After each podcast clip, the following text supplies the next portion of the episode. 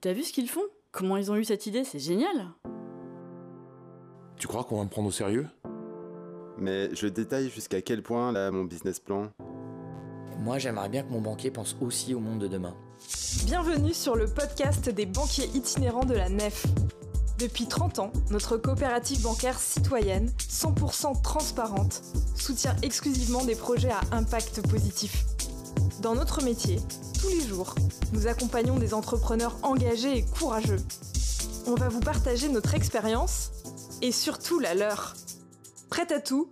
C'est le podcast pour découvrir les emprunteurs de la nef qui vous présenteront leurs superbes projets et leurs galères pour le financer.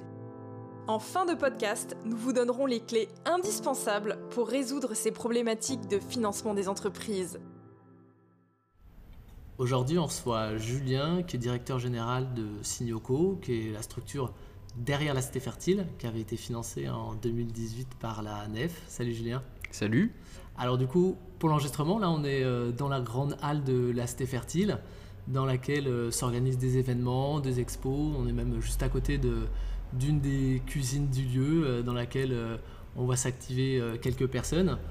Euh, et du coup, avant que tu nous parles de l'activité de la Cité Fertile, est-ce que tu peux nous dire quel est le constat qui vous a fait imaginer ce projet? Alors Cité Fertile, c'est un contexte un peu particulier parce que à la base c'est une gare de marchandises SNCF, donc qui appartient toujours à la SNCF aujourd'hui, mais qui sera euh, en fait euh, intégrée dans le futur dans un éco-quartier. Et en fait, ça a été un peu à la base de notre réflexion autour de ce projet, euh, c'est euh, bah, de réfléchir à ce que c'était un éco-quartier. Et en gros, de se dire, bah, dans le futur, il va y avoir quelque chose de nouveau qui va se construire dans une ville du 93, euh, dans un quartier politique de la ville qui est le quartier de Quatre Chemins. et nous, on a décidé de s'emparer un peu de cette problématique, de se dire, bon, bah, ça pourrait être quoi un éco-quartier qui apporte quelque chose de nouveau à ses habitants dans un quartier où les choses sont un peu difficiles parfois. Et du coup, on a décidé de, faire un projet pour essayer d'imaginer euh, la ville de demain. Alors ça peut paraître assez euh, ambitieux, mais c'est un peu ce qu'on essaye de faire au quotidien dans ce projet. Et, euh, en fait, on a décidé d'en faire un peu une espèce de matrice, une espèce d'expérience autour de bah, fédérer des citoyens, des initiatives locales dans un environnement, dans un territoire, autour d'une animation et d'une fédération de communautés euh, dans un lieu. Est-ce que tu peux en dire un petit peu plus? Qu'est-ce, que, qu'est-ce qui se passe à la Cité Fertile? Qu'est-ce qu'on fait ici? Du coup, Cité Fertile, aujourd'hui, c'est un mix d'acteurs et d'activités, ce qui est vraiment euh, le sens du tiers-lieu culturel. Donc un mix d'acteurs, un mix d'activités. Il y a un objectif d'impact social et surtout, il y a un accès libre. Et, et aujourd'hui, les activités, et ben c'est à la fois euh, un café restauration, euh, un café restaurant euh, qui est bio et locavore. c'est aussi une brasserie locale, c'est un incubateur d'entrepreneurs économie sociale et solidaire du 93. C'est un incubateur de tiers-lieux pour justement essaimer ce modèle dans d'autres territoires qui ne seront pas forcément du tout gérés par nous, ces lieux, mais par d'autres porteurs de projets qui ont aussi des initiatives. Euh, et puis c'est l'accueil d'énormément d'associations, d'organisations, d'entreprises également, qui ont vocation à euh, avoir un impact social et écologique. Et, euh, Cité Fertile, bah, ça fait vraiment partie de sa vocation de défendre ça. Et dans les activités ou dans les événements qui sont organisés ici, est-ce que tu pourrais nous donner un, exemple par rapport à la mission que s'est donnée la Cité Fertile sur le territoire? Alors j'ai un exemple qui ne va pas être avec un acteur très euh, indépendant et associatif, euh, c'est euh, avec Pôle Emploi. on a fait un événement avec Pôle Emploi, qui est quand même un acteur public qui est quand même hyper important. dans un quartier comme les Quatre Chemins où il y a un fort taux de chômage. Et en fait, on a réussi à accueillir un événement avec Pôle emploi en direction des personnes qui étaient éloignées de l'emploi dans ce quartier, dans la cité fertile, dans la grande halle où on se trouve à l'heure actuelle. Euh, où on a permis euh, bah, des gens de rencontrer euh, plein de, de, de trouver plein de solutions pour essayer de trouver un emploi, de trouver des formations, etc. et là, moi, je trouvais qu'on se trouvait dans notre rôle, c'est-à-dire de faire un peu un intermédiaire, un intermédiaire entre des institutions qui parfois peuvent avoir du mal à remplir leur mission pour plein de raisons tout à fait légitimes d'ailleurs, Euh, et puis dans le même temps, euh, avoir des gens qui peuvent être un peu éloignés de ces institutions. Et là, on avait un vrai rôle de médiation entre, euh, entre des acteurs et des gens qui sont pas forcément toujours assez proches. Si les auditeurs pouvaient aider la, la cité fertile, s'ils pouvaient la soutenir, que ce soit des, professionnels, que ce soit des épargnants de la nef ou des sociétaires ou même n'importe qui d'autre, comment est-ce qu'ils pourraient le faire? Alors moi, je pense que déjà, la première chose à faire, c'est d'en parler et de dire que la cité fertile est là et qu'elle est disponible. Alors Et- tu disais que c'était, on était dans le 93. Oui, c'est à Pantin, dans le 93, donc euh, dans le quartier euh, des Quatre Chemins. Euh, Aujourd'hui, la Cité Fertile, c'est un écrin euh, qui accueille plein d'initiatives différentes, euh, éphémères. Des fois, c'est des trucs sur un jour, euh, des fois, c'est des gens qui sont là pour un an. Euh, et en fait, euh, il y a une multiplicité d'espaces sur ce, lieu qui fait quand même un hectare.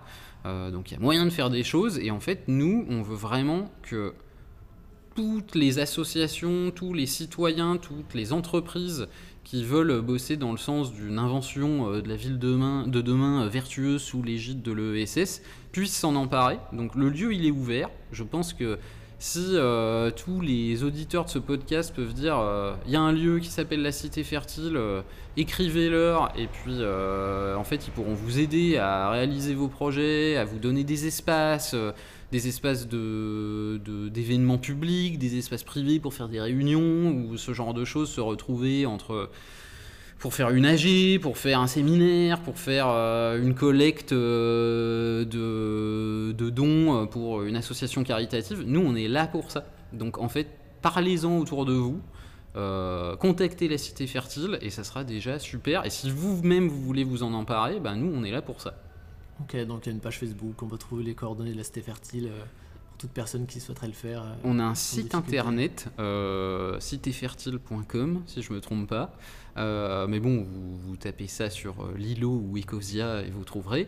Euh, et puis nous, on est disponible pour vous et on répondra à toutes les questions et toutes les initiatives dans la limite des stocks disponibles. Voilà.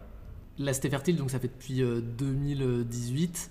Euh, après, toi, tu as une expérience plus ancienne euh, que ça. Et euh, est-ce que tu pourrais nous parler d'une galère que tu as rencontrée en lien avec le financement et qui pourrait aider les auditeurs, en tout cas, à se reconnaître dedans et pouvoir profiter de ton expérience sur cette galère-là? Alors moi j'ai eu une galère qui est assez technique et c'est bien pour ça que ça a été une galère, c'est qu'on n'avait pas vraiment évalué au départ que ce genre de choses pourrait avoir un impact euh, sur euh, des demandes de financement futures. Euh, ça concerne ce qu'on appelle les fonds propres. Euh, quand on a monté nos, nos- premières structures, en fait, on a mis un peu, on était un collectif de gens et on a tous mis un peu d'argent pour lancer la machine personnelle.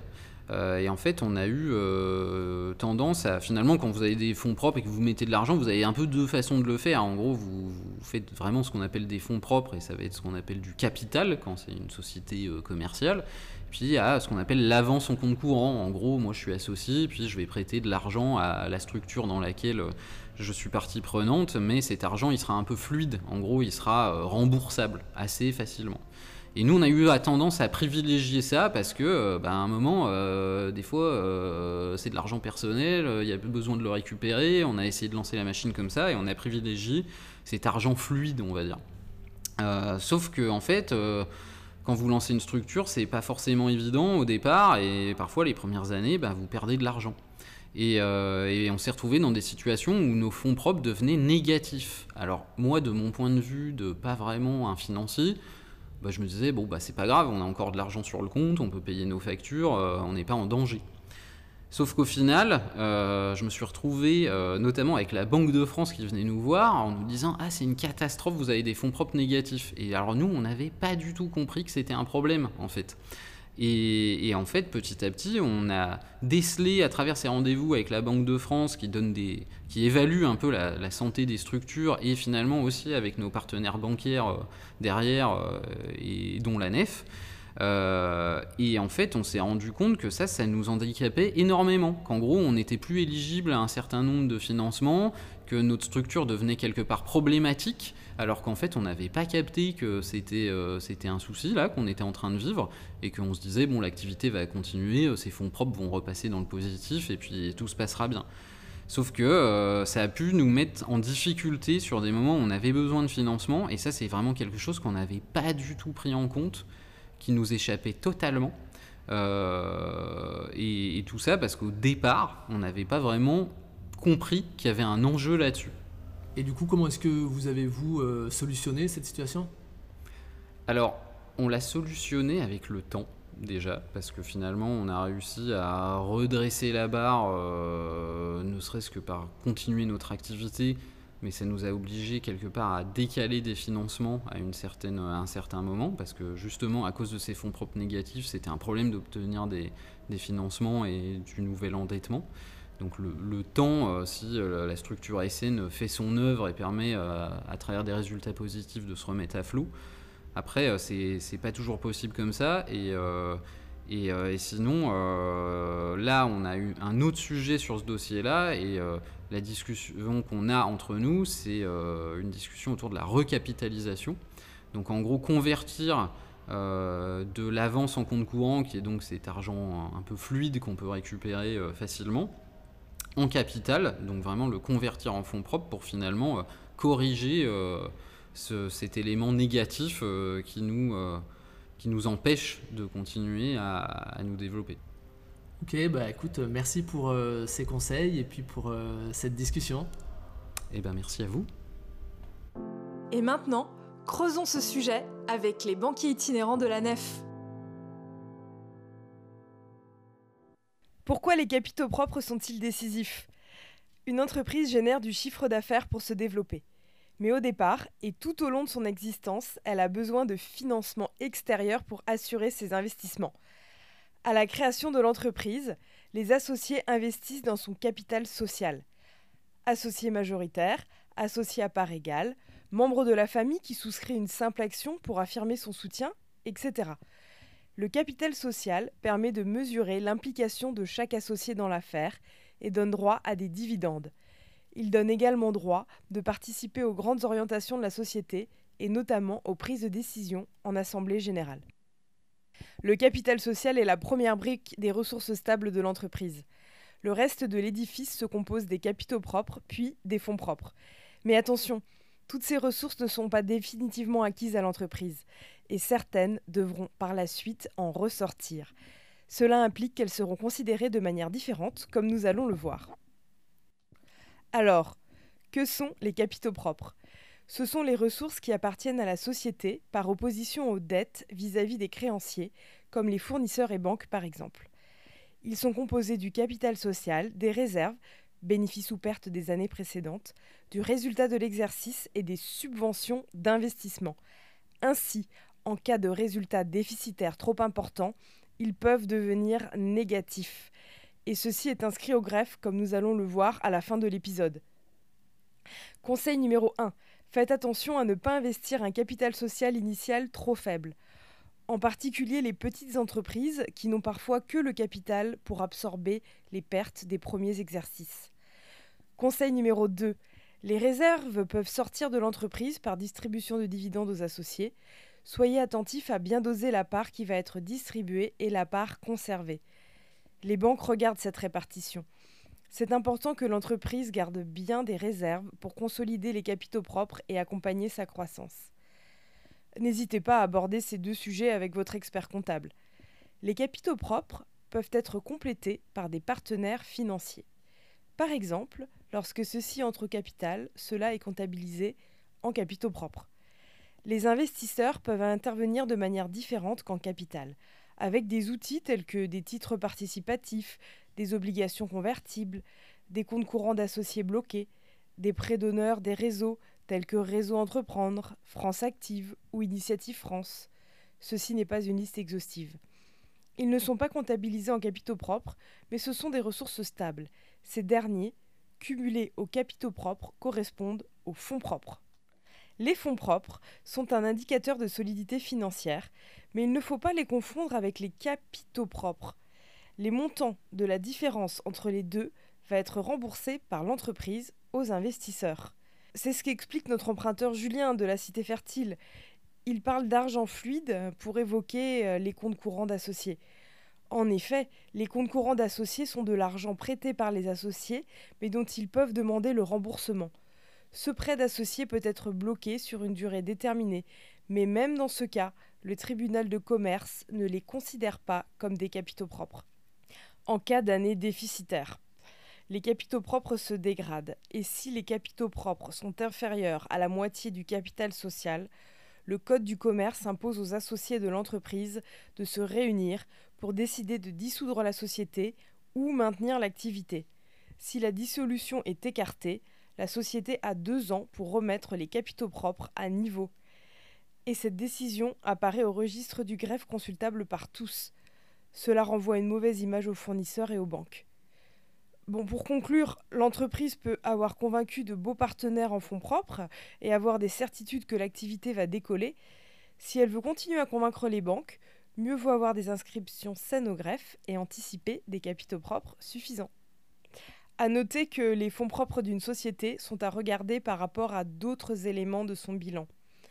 En ce qui concerne son niveau d'endettement, le ratio niveau d'endettement sur fonds propres est intéressant à observer plus ce ratio sera faible et plus il sera facile d'avoir recours à de nouveaux emprunts pour financer le développement de son activité. Rassurez-vous, l'entrepreneur dispose de nombreux leviers pour redresser la situation. Faire des résultats positifs, convertir les comptes courants d'associés en capital, investir des fonds supplémentaires et faire entrer des investisseurs en capital, obtenir des subventions d'investissement. Conseil numéro 3 pour attirer des investisseurs en capital, vous pouvez mettre en avant des dispositifs de déduction fiscale sur l'impôt sur le revenu favorisant les souscriptions en capital d'entreprise. Il en existe différents types, notamment le Madelin qui concerne les TPE et PME françaises et les entreprises agréées ESUS. Pour finir, nous vivons une belle époque pour constituer des capitaux propres, notamment grâce aux plateformes participatives de dons. Euh, d'ailleurs, à la nef, nous avons notre propre plateforme éthique, Zest. De nombreuses sociétés y ont recours pour étoffer les capitaux propres grâce à leur entourage et à la pré-commercialisation. Ces campagnes s'inscrivent comptablement en produits, mais participent indirectement à la constitution des capitaux propres via les réserves permises par les résultats. Pensez-y On vous remercie beaucoup pour votre écoute, vous êtes de plus en plus nombreux à nous écouter et ça fait chaud au cœur. N'hésitez pas à partager cet épisode et pourquoi pas à réécouter les anciens. Vous pouvez aussi commenter sur les réseaux sociaux afin de nous dire quel thème vous souhaiteriez que nous abordions dans un prochain épisode.